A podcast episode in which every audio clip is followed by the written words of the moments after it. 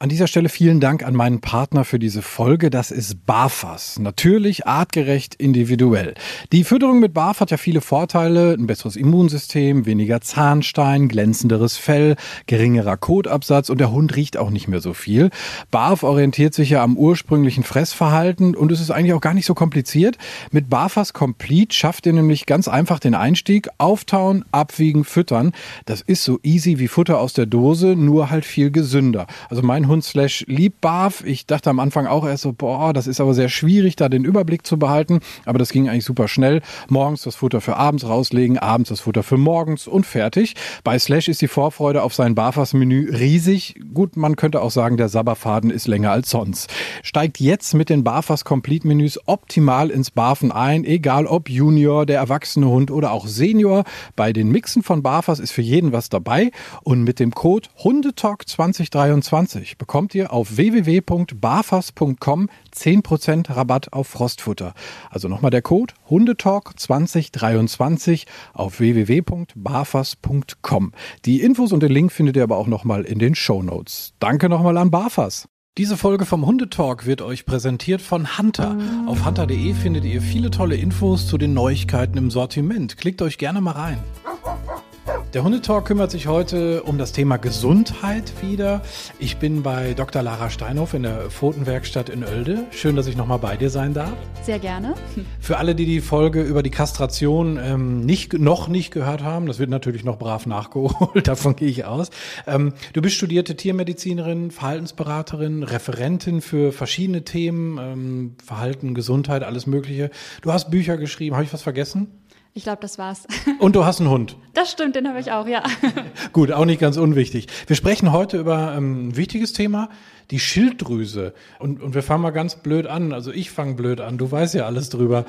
Was macht die Schilddrüse im Körper? Die Schilddrüse ist insofern eigentlich ein ganz beeindruckendes Organ, weil sie sehr, sehr klein ist. Ähm, unterhalb vom Kehlkopf beim Hund sitzt. Von außen kann man sie auch erstmal gar nicht fühlen oder sehen aber äh, trotzdem mit ihren Hormonen den gesamten Körper beeinflusst. Das heißt, jedes einzelne Organ, jede Zelle braucht Schilddrüsenhormone, um gut funktionieren zu können. Ähm, und es ist gar nicht so leicht, so eine ganz ähm, konkrete Wirkung oder die Wirkung herauszustellen. Ähm, insgesamt kann man sagen, dass die Schilddrüsenhormone aktivierend auf den Körper wirken. Das heißt, die Zellen ähm, arbeiten vermehrt, die brauchen mehr Energie, mehr Sauerstoff. Ähm, Genau, der ganze Körper ähm, wird angetrieben, inklusive Stoffwechsel. Also irgendwie so eine Art Chemiekraftwerk für den Körper. Sozusagen wie das Kraftwerk, ja. Gut, also passieren viele wichtige Prozesse. Ähm, also wenn alles gut läuft mit der Schilddrüse, ist ja soweit alles in Ordnung. Ja, wenn alles gut läuft, dann können wir ganz normal funktionieren. Der Körper ist da ganz geschickt und kann den Bedarf anpassen. Mal braucht man mehr, mal braucht man weniger Hormone, aber das ist alles ganz fein reguliert. Und jetzt gibt es aber auch Schilddrüsenunterfunktionen und Schilddrüsenüberfunktionen. Und das ist ähm, ja auch ein Thema beim Hund, definitiv. Ähm, wir fangen mal mit der Überfunktion an. Die ist eigentlich sehr, sehr selten beim Hund, ne? Ja, also für gewöhnlich haben Hunde eher ähm, eine Unterfunktion als eine Überfunktion. Ganz anders sieht's bei der Katze aus. Die haben klassischerweise eine Überfunktion und ganz selten eine Unterfunktion. Aber heute sind wir ja beim Hundetalk, deswegen eher die ähm, Unterfunktion das Thema. Wenn Hunde eine Überfunktion haben, dann liegt es in der Regel daran, dass sich ein äh, Tumor in der Schilddrüse gebildet hat, der dann ähm, viel zu viel Hormone produziert. Sind dann auch eher die älteren Hunde, die das betrifft. Und dann ist es manchmal auch so, dass man die Schilddrüse richtig von außen fühlen kann, weil sie so groß geworden ist durch den Tumor. Aber ähm, häufiger ist dann doch wirklich die Unterfunktion. Mit der beschäftigen wir uns jetzt noch ein bisschen ausführlicher. Ähm, was passiert erstmal so rein körperlich bei einer Schilddrüsenunterfunktion? Was, was fehlt im Körper, was fehlt der Schilddrüse? Bei der Unterfunktion ist es so, dass die Schilddrüse sich ähm, entzündet und durch diese Entzündung langsam zerstört wird.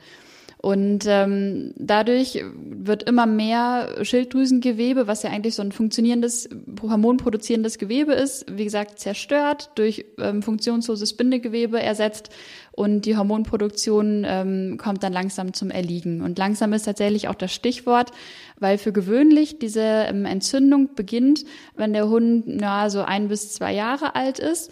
Aber bis das wirklich so viel zerstört ist, dass ein realer Hormonmangel eintritt, sind die Hunde häufig zwischen drei und sechs Jahren. Also ähm, es passiert nicht von heute auf morgen, dass die ganze Schilddrüse zerstört ist.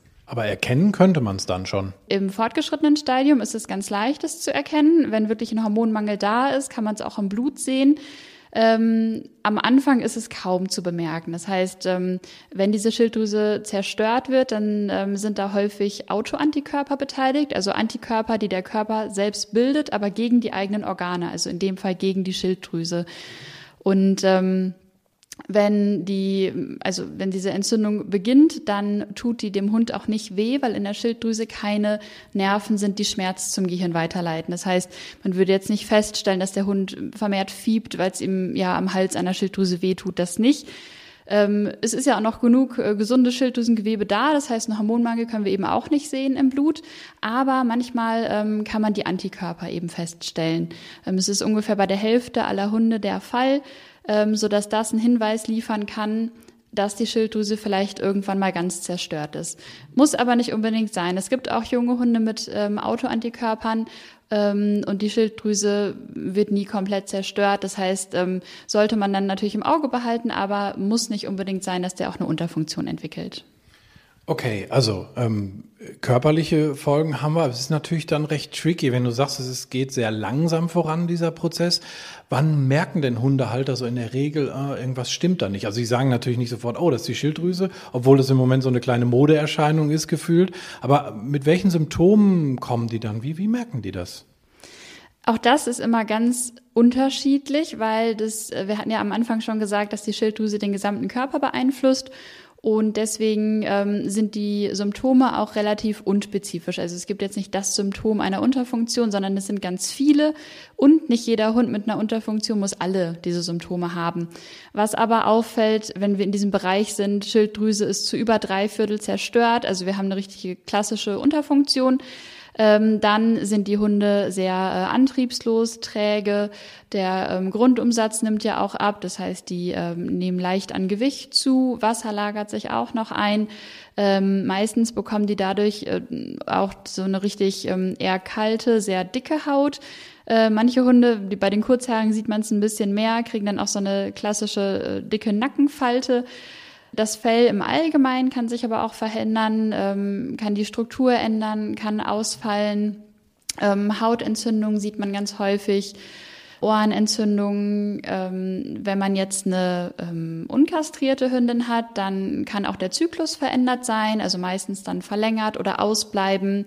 Es kann Probleme in der Trächtigkeit geben weil das Immunsystem ist auch mit betroffen. Also die erkranken leichter an Erkrankungen, haben Schwierigkeiten bei der Wundheilung und ähnliches. Das Herz kann langsamer schlagen. Also im Prinzip ist alles ein bisschen wie im Winterschlaf. Okay, also eine ganze Menge, die da passieren kann. Du hast gesagt, nicht alles muss immer auf einmal dann auch auftreten, sondern manchmal halt auch nur so ein, so ein paar Geschichten davon. Ich habe eben schon mal gesagt, die Schilddrüse ist so ein bisschen Modekrankheit gefühlt, wann immer der Hund irgendwie ein Symptom zeigt, oh, lass mal die Schilddrüse checken.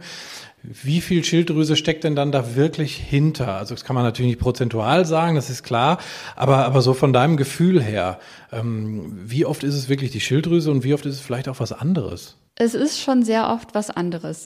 Das kann man schon sagen. Liegt aber einfach nur daran, dass die Schilddrüse viel in den Köpfen auch ist und viel untersucht wird. Ähm, und von daher mm, am Ende des Tages findet man dann meist doch eine andere Erkrankung, die dahinter steckt. Ähm, nicht selten wird die Schilddrüse ja auch gar nicht wegen dieser körperlichen Symptome, die ich gerade ähm, genannt hatte, untersucht, sondern weil der Hund bestimmte Verhaltensauffälligkeiten hat. Und ähm, bei dieser klassischen Unterfunktion hat man natürlich Lethargie, ähm, dadurch, dass der Hund aber so wahnsinnig ähm, antriebslos ist und sich körperlich einfach nicht gut fühlt, ähm, kann man davon ausgehen, dass auch die Reizschwelle insgesamt herabgesetzt ist. Das heißt, wenn schon so eine gewisse Tendenz da ist, kann es auch sein, dass der vermehrt äh, Angstverhalten oder Aggressionsverhalten zeigt, einfach durch dieses körperliche Unwohlsein. Was natürlich aber auch durch alle möglichen anderen Erkrankungen genauso sein kann, dass er sich, äh, dass die Reizschwelle da herabgesetzt ist. Es gibt ein, ähm, eine Phase in der Erkrankung, wo ähm, die, äh, die nennt sich subklinische Schilddrüsenunterfunktion. Also subklinisch bedeutet, dass man es klinisch kaum oder gar nicht erkennen kann. Und das deutet ja auch schon an, dass es ähm, ganz schwer ist, sie zu diagnostizieren. Und das ist so eine Phase, ähm, wo äh, so zwischen 50 bis 75 Prozent der Schilddrüse zerstört ist. Es können noch so annähernd normale Hormonkonzentrationen im Blut aufrechterhalten werden. Die tendieren meistens aber schon so in Richtung unterer Referenzbereich. Manchmal hat man auch da wieder das Glück, dass man ähm, Antikörper äh, nachweisen kann im Blut und dann nochmal mehr einen Hinweis hat. Aber das ist genau die Phase, wo ähm, vielfach eben ähm, vermutet wird, wenn der Hund Verhaltensauffälligkeiten zeigt, dass er dann in dieser subklinischen Phase sich befindet, wo man eben noch keine körperlichen Symptome hat, aber schon Verhaltensauffälligkeiten. Insgesamt gibt es zu der, dieser Phase oder zu dem Bereich beim Hund nur ganz wenig verlässliche Forschung. Das heißt, man sollte das natürlich ernst nehmen und untersuchen, aber immer ähm, offen bleiben, weil eben gar nicht selten doch andere Erkrankungen dahinter stecken. Okay, also wie diagnostiziere ich dann jetzt wirklich sicher eine Schilddrüsenunterfunktion? Wie funktioniert das? Also ich habe jetzt die Symptome und gehe mit meinem Hund zum Tierarzt. Was passiert dann? Was ähm, an erster Stelle steht, ist erstmal ein ganz umfangreicher Vorbericht. Das heißt, ähm, wir brauchen ganz viele Informationen zur Vorgeschichte des Hundes, weil eben so wahnsinnig viele Faktoren die Blutwerte beeinflussen können. Das heißt, ähm, was man wissen möchte, sind zum einen natürlich die Symptome, die der Halter beobachtet hat, von der Verhaltensseite her, aber auch vom körperlichen her. Ähm, ob der irgendwelche Medikamente bekommt, die auch wiederum die Werte beeinflussen können. Ähm, ganz wichtig auch, was der, ähm, also welche Fütterung der bekommt, weil auch das ähm, mit reinspielt, wie alt der ist ähm, und so weiter. Und wenn wir das alles ähm, abgeklärt haben, dann wird der Hund vom Tierarzt ganz gründlich ähm, allgemein untersucht, also einmal ähm, auf den Kopf gestellt und angeschaut. Man guckt, findet man noch weitere Symptome, die damit reinpassen könnten, oder findet man Symptome, die eher in eine andere Richtung deuten. Und dann ähm, kommt man um eine Blutuntersuchung nicht drum herum, ähm, in der zum einen natürlich die Schilddrüsenwerte gemessen werden, zum anderen aber auch einmal ähm, ein großes Blutbild, Organparameter mitgecheckt werden. Zum einen hat, kann man ähm, da nochmal Hinweise auf eine Schilddrüsenunterfunktion bekommen, jenseits der Schilddrüsenparameter, aber man könnte eben auch andere Erkrankungen zum Teil erkennen. Und ähm, manchmal brauchen wir auch noch eine Urinuntersuchung mit dazu. Aber wenn wir die ähm, Blutuntersuchung haben, dann hat man da schon eine ganz gute Grundlage. Manchmal hat man Glück und die Werte sind sehr, sehr eindeutig. Also in der Regel ist es so, dass man bei einer Unterfunktion ja einen ganz, ganz niedrigen T4 und T3-Wert hat. Das sind die Hormone, die die Schilddrüse bildet. Wenn die Schilddrüse zerstört ist, kann sie das nicht mehr. Deswegen sind die Hormone niedrig. Und was man aber auch hat, ist ein ähm, erhöhter TSH-Wert. Das TSH ist ein Hormon, das wird von der Hirnanhangsdrüse gebildet und stimuliert normalerweise die Schilddrüse, Hormone zu produzieren. Also gibt das Signal, Schilddrüse, jetzt musst du Hormone produzieren.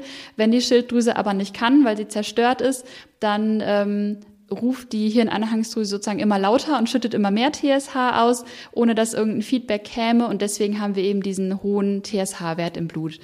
Wenn man Glück hat und es ist so offensichtlich, die körperlichen Symptome passen, die Blutwerte passen, dann können wir da einen Haken hintermachen und die Diagnose stellen. Oft ist es leider nicht so. Also häufig werden die Hunde doch so früh vorgestellt, ähm, weil die Besitzer ja auch sehr aufmerksam sind ähm, dass die Blutwerte leider noch nicht so eindeutig sind und die körperlichen Symptome auch nicht. Äh, meistens hat man dann doch äh, Werte, die eher so im Graubereich liegen und da geht's dann daran, zum einen Detektivarbeit äh, zu betreiben und alles zusammenzutragen, was man hat und ganz, ganz häufig empfehle ich aber auch wirklich Verlaufsuntersuchungen. Das ist ja eine Erkrankung, die schreitet ganz, ganz langsam voran. Das heißt, wenn man drei Monate später nochmal Blut nimmt und untersucht, dann ist man häufig schon einen großen Schritt weiter, wenn man einfach die Tendenz sieht, in welche Richtung sich das Ganze Ganze entwickelt. Und man schließt dann wahrscheinlich auch ähm, mögliche Faktoren aus, von denen du eben gesprochen hast. Es sind ganz, ganz viele, unter anderem Futter ähm, etc. Und würde vielleicht so Schwankungen, die dadurch bedingt sind, vielleicht auch so ein bisschen eindämmen? Genau, also gerade wenn äh, man den Verdacht hat, da ist ein Faktor mit im Spiel beim Vorbericht, der das Ganze beeinflusst, dann ähm, würde man vielleicht von vornherein die Blutentnahme verschieben. Manchmal ist es aber auch so, das ähm, ist auch gar nicht so selten, dass man im Vorbericht nichts rausfindet, äh, Blut abnimmt, einschickt und wenn man dann noch mal gemeinsam mit dem Hundebesitzer die Werte bespricht, dann fällt dann doch im Nachhinein ein, dass der Hund irgendein Medikament bekommen hat und dann ähm, kann man sich mögliche Schwankungen natürlich erklären und würde dann beim nächsten, im nächsten Zuge gucken, dass das nicht mehr mit reinspielt. Jetzt bewegen wir uns da ja in so Referenzbereichen. Und Referenzbereiche heißen halt so, weil es so eine grobe Referenz ist. Ähm, also das heißt, das muss auch nicht immer hundertprozentig passen. Was ist so ja die Krux mit den Referenzbereichen äh, bei der Schilddrüse? Also wir brauchen natürlich Referenzbereiche, um die Werte überhaupt allgemein einordnen zu können. Aber ähm, sie sind ja auch nicht in Stein gemeißelt. Ähm, ganz wichtig ist, dass es unterschiedliche Techniken gibt, Referenzbereiche zu bestimmen. Häufig werden sie aber so gestaltet, dass sie einfach für 95 Prozent der Hunde gut passen. Das hat einfach rechnerische Gründe. Das bedeutet, nur weil ein Wert nicht im Referenzbereich ist, heißt es nicht, dass der Hund unbedingt krank sein muss. Und weil er im Referenzbereich ist, heißt es aber auch nicht, dass der Hund zwingend gesund ist. Also es gehört schon immer alles mit dazu. So da auch noch als Herausforderung haben, ist, dass ähm, bestimmte Hunderassen, von den Windhunden weiß man es, ganz häufig sehr, sehr niedrige Schilddrüsenwerte haben, also deutlich unterm Referenzbereich, ohne aber selbst an der Schilddrüse erkrankt zu sein. Das heißt, auch da ist natürlich noch ein bisschen schwieriger mit der Diagnose, wenn sie wirklich mal eine Unterfunktion haben, was ja auch sein kann. Ja, ist es dann noch wichtiger, einfach das Gesamtpaket zu sehen. Es gibt so erste Untersuchungen, dass auch andere Hunderassen durchaus von diesen normalen Referenzbereichen etwas abweichen können. Mittlerweile, oder es ist leider mittlerweile nämlich noch nicht so, dass ähm, die Labore für jede Rasse Referenzbereiche rausgeben können. Ähm, das wäre ein wahnsinniger Aufwand und das gibt es leider noch nicht, aber ähm, Gott sei Dank kann man ja auch dann als ähm, Tierarzt einfach alles in die Waagschale werfen und äh, muss einfach wissen, wie man das einzuordnen hat. Jetzt habe ich die Diagnose was passiert dann? Die Schilddrüsenunterfunktion, wenn das wirklich die richtige Diagnose ist, ist erstmal recht leicht zu behandeln. Das heißt, die Schilddrüse ist zerstört, kann nicht genug Hormone produzieren und die Hormone, die die Schilddrüse nicht selbst produzieren kann, führen wir von außen zu. Das gibt's ähm, in Tablettenform als Flüssigkeit, je nachdem, was der Hund besser nimmt. Und mh, mm, was auch sich häufig als Frage stellt, ist, ähm, ich hatte ja ganz am Anfang schon kurz angedeutet, die Schilddrüse produziert zwei unterschiedliche Hormone, einmal das T4 und auch das T3. Und für gewöhnlich reicht es, wenn man dem Hund das T4 gibt. Das hat den Hintergrund, dass der Körper sich selbst ähm, T3 herstellen kann im Körper, in den einzelnen Organen, solange er nur T4 bekommt. Und von daher, ähm, wie gesagt, reicht es für gewöhnlich T4 zu geben. Ähm, zusätzlicher Vorteil ist, dass äh, das T4 ja ein ähm, sogenanntes Vorläuferhormon ist. Das heißt, es hat nur eine ganz, ganz schwache Wirkung im Körper, während das T3 wirklich das aktive Hormon ist, was diese klassische Wirkung macht, die wir eben besprochen haben. Und ähm, wenn ich dem Körper nur T4 gebe, dann gebe ich ihm eben auch die Möglichkeit, sich ähm, an seinen individuellen Bedarf angepasst das aktive Hormon selbst herzustellen. Würde ich ihm direkt das aktive Hormon geben, dann nehme ich ihm diese Regulationsmöglichkeit und habe dann natürlich auch ein viel höheres Risiko, dass irgendwelche Nebenwirkungen auftreten. Jetzt klingt das ja erstmal relativ easy. Das, was der Körper nicht mehr produzieren kann, geben wir ihm einfach als Tablette oder als Flüssigkeit obendrauf. Ähm, du hast eben auch schon mal gesagt, es kann mal sein, dass so drei Viertel des Organs schon zerstört sind. Das macht dann aber nichts. Also das kann ich wirklich dann durch die Medikamentengabe wieder auffangen. Genau, das können wir auffangen. Nur ist es sehr schwer oder man kann nicht für den Hund pauschal sagen, eine Tablette am Tag für alle Hunde, das wird es auf jeden Fall richten, ähm, sondern das ist recht individuell, welche Dosis welcher Hund braucht, um gut eingestellt zu sein. Das heißt, es hängt natürlich damit zusammen, wie viel von der Schilddrüse schon zerstört ist, hängt aber auch damit zusammen, wie gut der Hund das Medikament aus dem Darm aufnehmen kann. Auch das kann immer mal schwanken. Und von daher ähm, macht man es das so, dass man sehr regelmäßig die ähm, Blutspiegel kontrolliert nach der Tablettengabe, um dann ähm, entweder die Dosis so zu belassen, zusammen mit dem klinischen Symptom, je nachdem, wie der Hund sich ähm, fühlt und wie, der, ja, wie die Symptome einfach sich gebessert haben, oder eben zu sagen, wir müssen nachregulieren, es ist zu hoch eingestellt, es ist zu niedrig eingestellt. Ähm, aber da ist es auf jeden Fall ganz wichtig, immer regelmäßig nachzukontrollieren. Also das sind die, die reinen Werte dann, die im Blut dann auch messbar sind. Wie macht sich das bemerkbar im Verhalten? Hast du da Beispiele? Also ähm, wie lange dauert das, bis das Medikament dann anschlägt und was passiert mit dem Hund? Wenn es wirklich eine Unterfunktion ist, ähm, dann ändert sich ähm, so das allgemeine Befinden recht schnell. Das heißt, innerhalb der ersten Tage bis Wochen werden die Hunden deutlich aktiver, ähm, verlieren auch ziemlich schnell an Körpergewicht, was sie, also wenn sie vorher Übergewicht hatten, was ja meist der Fall ist, bei so einer klassischen Unterfunktion ähm, so Haut- und Fellveränderungen brauchen schon ein paar Monate, bis dass sie sich bessern.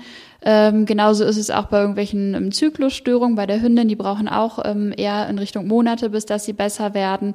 Was zum Beispiel sein kann, ist, dass ähm, der Hund schwere Haut- und Fellprobleme hat und nach zwei Wochen die Hundebesitzer ganz unzufrieden sind, weil es sich noch nicht gebessert hat und die Diagnose dann ähm, anzweifeln, weil sie besorgt sind. Und da kann man natürlich sagen, da kann man ganz beruhigt sein. Nach zwei Wochen ist es sehr unwahrscheinlich, dass sowas schon besser ist. Also da kommt es wirklich immer auf das Symptom an, ähm, ob das eher Tage oder eher Monate braucht, bis dass es sich bessert.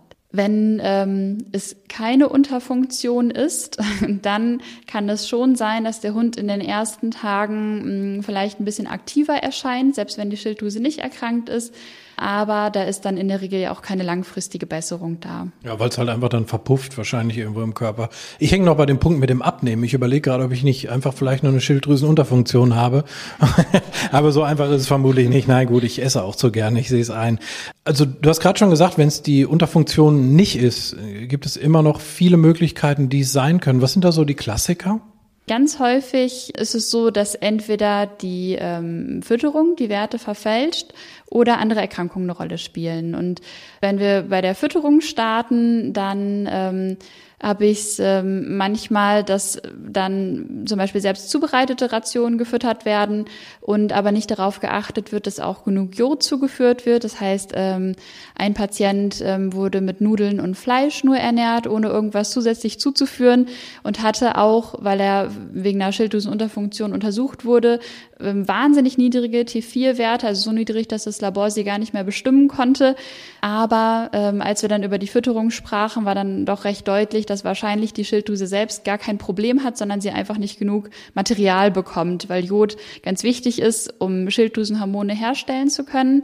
Und dem Hund war dann geholfen, indem er ähm, sechs bis acht Wochen ähm, eine ganz normale Fütterung bekommen hat, also eine ausgewogene Fütterung, und wir dann nochmal die Werte nachbestimmt haben. Und dann waren sie auch ganz normal schön hoch ähm, im Referenzbereich, so wie man sie gerne hätte. Der andere Punkt bei der Fütterung, der mir häufig begegnet, ist, das ähm, betrifft vor allem die Hunde, die gebarft werden, dass Schlund mit gefüttert wird vom Rind. Häufig steht auf der Verpackung drauf, dass die von Schilddrüse befreit sind oder Schilddrüsenfrei sind. Ich würde da mal so ein vorsichtiges Fragezeichen hintersetzen, ob wirklich auch immer alles entfernt ist ähm, wenn die Hunde die ähm, Schilddrüse, meistens ja dann vom Rind mit aufnehmen, dann erkennt der Körper diese Hormone. Und in den ersten Stunden nach der Fütterung hat man wahnsinnig hohe T4-Werte im Blut. Danach sinken die aber und sinken teilweise auch unter den Referenzbereich kurzfristig. Das heißt, wie es der Zufall so will, wenn der Hund ein, zwei Tage vorher Schlund bekommen hat und ich messe dann die Schilddrüsenwerte, dann kann es sein, dass mir ähm, sozusagen wie eine Unterfunktion vorgetäuscht wird, obwohl gar nichts ist, außer dass er das gefressen hat. Das heißt, auch da ähm, würde ich schon empfehlen, dass er mindestens zwei Wochen keinen Schlund bekommt, bevor ich wirklich die Schilddrüsenwerte messen und gut interpretieren kann. Bei den anderen Erkrankungen sehe ich es ganz häufig, dass Schmerzen eine Ursache sind, wobei man aber auch sagen muss, die meisten Patienten, die zu mir kommen, haben ja Verhaltensprobleme, also werden seltener wegen körperlicher Probleme vorgestellt, sondern eher wegen Verhaltensproblemen. Und da führen Schmerzen auf jeden Fall die, ähm, ja, die interne Rangliste hier an häufig orthopädische Schmerzen, ähm, aber auch Schmerzen im Magen-Darm-Bereich, also Magenschleimhautentzündung, Bauchspeicheldrüsenentzündung, ja, können alle die Reitschwelle ganz deutlich herabsetzen. Ich glaube, wenn man selber mal eine Woche richtig Nackenschmerzen hatte, dann weiß man, dass das auf die Nerven drückt. Und von daher, ähm, ja, sollte man das definitiv im Hinterkopf haben, gerade mit dem Wissen, dass andere Erkrankungen die mit der Schilddrüse erstmal gar nichts zu tun haben, trotzdem die Schilddrüsenwerte senken. Das heißt, auch da wird mir eine Unterfunktion vorgespielt im Blut, wo überhaupt gar keine ist. Kann ich denn eigentlich irgendwas konkret, wirklich konkretes, Gutes für die Schilddrüse tun? Also Jod hast du schon gesagt, wenn Jod fehlt, ist blöd, dann macht die nicht so viel. Aber kann ich da noch irgendwas anderes Gutes tun? Eine ausgewogene Fütterung wäre tatsächlich das Wichtigste. Also, dass der Hund mit allen äh, Nährstoffen, Mineralstoffen versorgt ist, die er braucht aber auch nicht zu viel. Also auch wenn ich es jetzt gut meine und sage, ach, Jod ist gut, äh, das fütter ich jetzt mal wahnsinnig viel zu ähm, und der Hund in eine richtige Jodüberversorgung gerät, kann auch da die Schilddrüse äh, in Mitleidenschaft gezogen werden, was die Hormonproduktion angeht. Die eigentliche Erkrankung, also diese Entzündung der Schilddrüse, ähm, kann man bisher nicht aufhalten. Das liegt einfach daran, dass man noch nicht mit letzter Konsequenz weiß, durch was diese Entzündung überhaupt ausgelöst wird. Ist ja allgemein noch nicht ganz klar bei diesen ganzen Autoimmunerkrankungen, die wir so haben. Man weiß, dass Genetik sicherlich eine Rolle spielt, weil es einfach bei bestimmten Rassen in bestimmten Familien ganz gehäuft auftritt. Und da wäre natürlich dann die beste Prophylaxe mit Hunden, die an der Unterfunktion erkrankt sind, eben nicht weiter zu züchten, damit es sich nicht weiter verbreitet. Aber wenn der Hund schon da ist äh, und ich als Halter was tun möchte, dann wäre es tatsächlich die ausgewogene Fütterung. Und es ist, glaube ich, was so für mich unterm Strich dabei rumkommt, auch vielleicht mal wichtig zu sagen, dass man nicht unbedingt Panik schieben muss. Ne? Ich meine, klar ist es nicht schön, wenn ein Organ irgendwie nicht mehr funktioniert oder so drei Viertel weg ist, um Gottes Willen, das ist nicht schön. Aber man kann in dem Fall halt eigentlich schon ganz gut dagegen steuern. Ne? Ja, also wenn es eine Unterfunktion ist, dann kann man da sehr gut gegensteuern. Ähm, wir haben mehrere Optionen an Medikamenten. Wir können das gut überwachen im Blut. Vielleicht dauert es hier und da mal ein bisschen länger, bis man die richtige Dosis findet, aber das ist wirklich gut zu handhaben. Und da gibt es wahnsinnig viele Erkrankungen, die sind viel, viel schlimmer. Die Hauptsache bei der Schilddrüse ist tatsächlich die richtige Diagnose zu finden nicht vorschnell zu denken, es sei die Schilddrüse und dann eben die eigentliche Erkrankung beim Hund nicht zu behandeln, weil dann es natürlich wirklich problematisch wird für den Hund, wenn ich ähm, ja eine bestimmte Erkrankung übersehe, nur Schilddrüsenhormone gebe und die aber die, den Kern des Problems nicht greifen kann. Wer sich da noch mal ein bisschen reinfuchsen möchte ins Thema, du hast ein Buch dazu geschrieben, Schilddrüsenunterfunktionen beim Hund, häufige Fragen und Antworten für Hundehalter, also wirklich so auch für uns Chemie und Biologie Dummies gut erklärt, ja? Kann ich das so, also ich würde das verstehen. Auf jeden Fall. Es ist äh, für Hundehalter geschrieben, es ist leicht verständlich, wir haben ganz viele Fotos und Grafiken mit drin. Das heißt, äh, das ist nicht so, man sich jetzt ähm, ruhig ins Zimmer setzen muss und konzentriert äh, sich da durcharbeitet, sondern man kann es tatsächlich ganz entspannt nebenher weglesen, ohne ähm, dass man ja noch ein halbes Studium dafür absolvieren müsste. Nochmal ganz kurz, wie bist du eigentlich drauf gekommen, da auch ein Buch drüber zu schreiben? Ist das so dein Thema? Ja, ich habe über das Thema Schilddrüse meine Doktorarbeit geschrieben und dadurch, dass ich ja parallel auch im Verhaltensbereich ähm, ja einfach schon lange tätig bin, drängt sich das Thema ja so ein bisschen auf. Und äh, dann hat meine ähm, Kollegin, die Claudia Matten, ähm, die ist ja beim, steckt ja beim Easy Dogs Hundebuch Verlag dahinter, ist auf mich zugekommen und hat mich gefragt, ob wir nicht mal ein leicht verständliches Buch schreiben wollen, ähm, was wirklich jeder verstehen kann. Und ähm, war ich natürlich direkt sehr begeistert. Ich mag das gerne, ähm, irgendwelche medizinischen Erkrankungen einfach leicht verständlich aufzubereiten und war sofort dabei. Und genau, deswegen freue ich mich, dass es das Buch jetzt gibt. Super, also die Schilddrüse quasi eine Herzensangelegenheit, haben wir zwei Organe abgedeckt. Genau, so kann man sagen. Super, ich danke dir ganz herzlich fürs Gespräch. Sehr, sehr spannend wieder mal. Dankeschön. Ja, sehr gerne. Danke für deinen Besuch.